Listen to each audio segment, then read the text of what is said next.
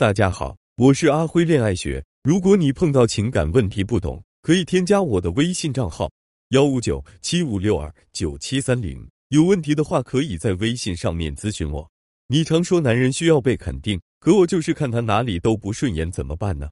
各方面都不如别人家的老公，赚钱不行，体贴不够，也没什么追求，真的觉得他没什么好让我夸的。我常说，咱们女人有一件很致命的武器。这件武器可以让任何一个男人怀疑人生，瞬间失去雄风。这件武器就是四个字：你不行啊！男人很介意自己女人当他的面夸另一个男人，你说别人好，他就会感觉你在仰慕别的男人，嫌弃自己没本事。在他看来，你的潜台词就是别的男人都比你优秀，你就是个无能的垃圾。这会让男人在你面前失去价值感。根据波什定律，人一旦知道了自己什么地方做得很好。就会去努力把这一地方做得更好，在氧气滋养型的赞美语言中，最大程度上滋养自己的自尊心。相反，一个人如果长期遭受暴力摧毁型语言，就会变得极度缺乏自尊感，进而怀疑自己的价值，看不到自己的闪光点，感受不到幸福，爱情自然会变得岌岌可危。所以，对付老公杀手锏之一就是夸，可劲儿的夸。维持长久关系秘诀就是时刻有话聊，回家先拥抱。就是坐在沙发上也能腻歪半小时，我觉得功劳大部分都源于这一杀手锏，那就是夸他，可劲儿夸，往死里夸，夸到他觉得他不对我好，他的良心就会痛为止。当然，夸是有目的的，那就是让他延续好的行为，延续我想要的行为。比如平时只要他在家，我一般什么都不用干，水果洗好切好，渴了喊一句，也会及时给我递杯水。周末只要他在家，就会做饭、拖地、带娃。当然，我也不是什么都不做，我会有策略的去好好夸他。夸需要方法，方法不对他就飘了。那如何正确的夸男人呢？两个小技巧：第一点，少夸本人，多夸行为。如果你只会夸老公你好帅，老公你好有魅力，老公你对我真好，他听完只会觉得自己真厉害，但是和你有什么关系？但是你换成老公你主动做家务的样子好帅，老公你为我们的小家赚钱的样子好有魅力。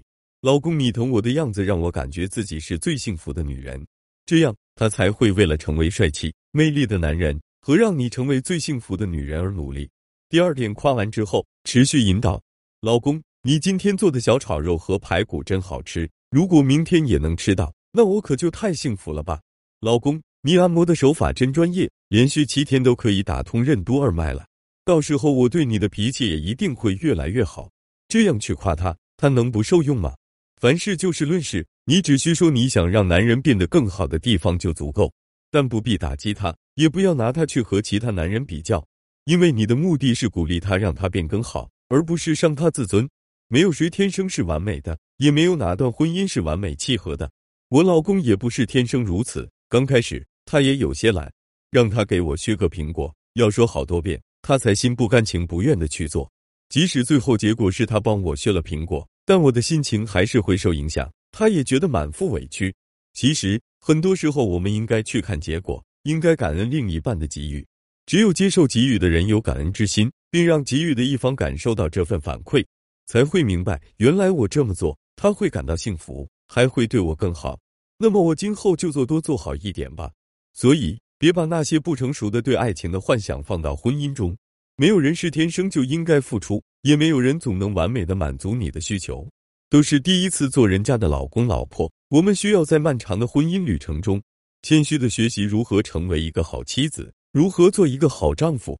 有学员说现在有点焦虑，说实话我是有点恐婚的，担心因为自己不懂经营，让婚姻变得糟糕。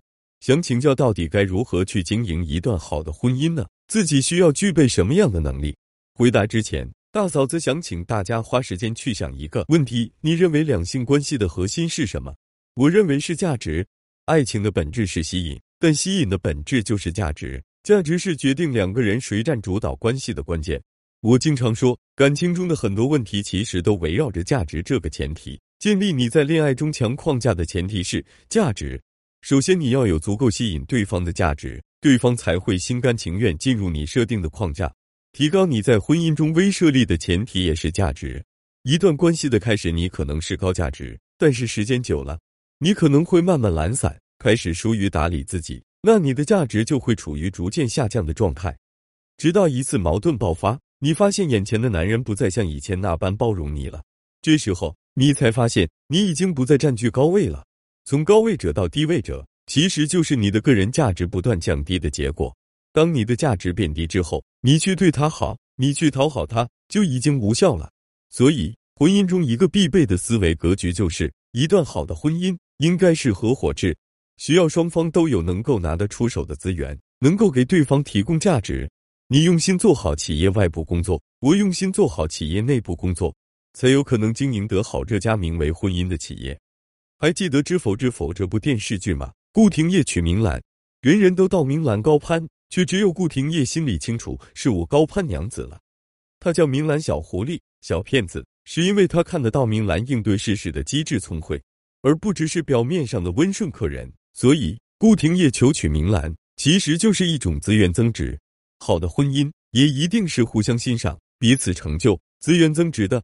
任何一个妻子都是持股一半的家庭股东，就跟开公司一样。如果家庭成员创造的价值不匹配他所持有的股份，那么他很快就会丧失自己在这个家庭中的尊严和地位。男女同理，所以最好的价值造就最好的状态，最好的状态才是最好的资本。而最好的资本匹配最好的婚姻，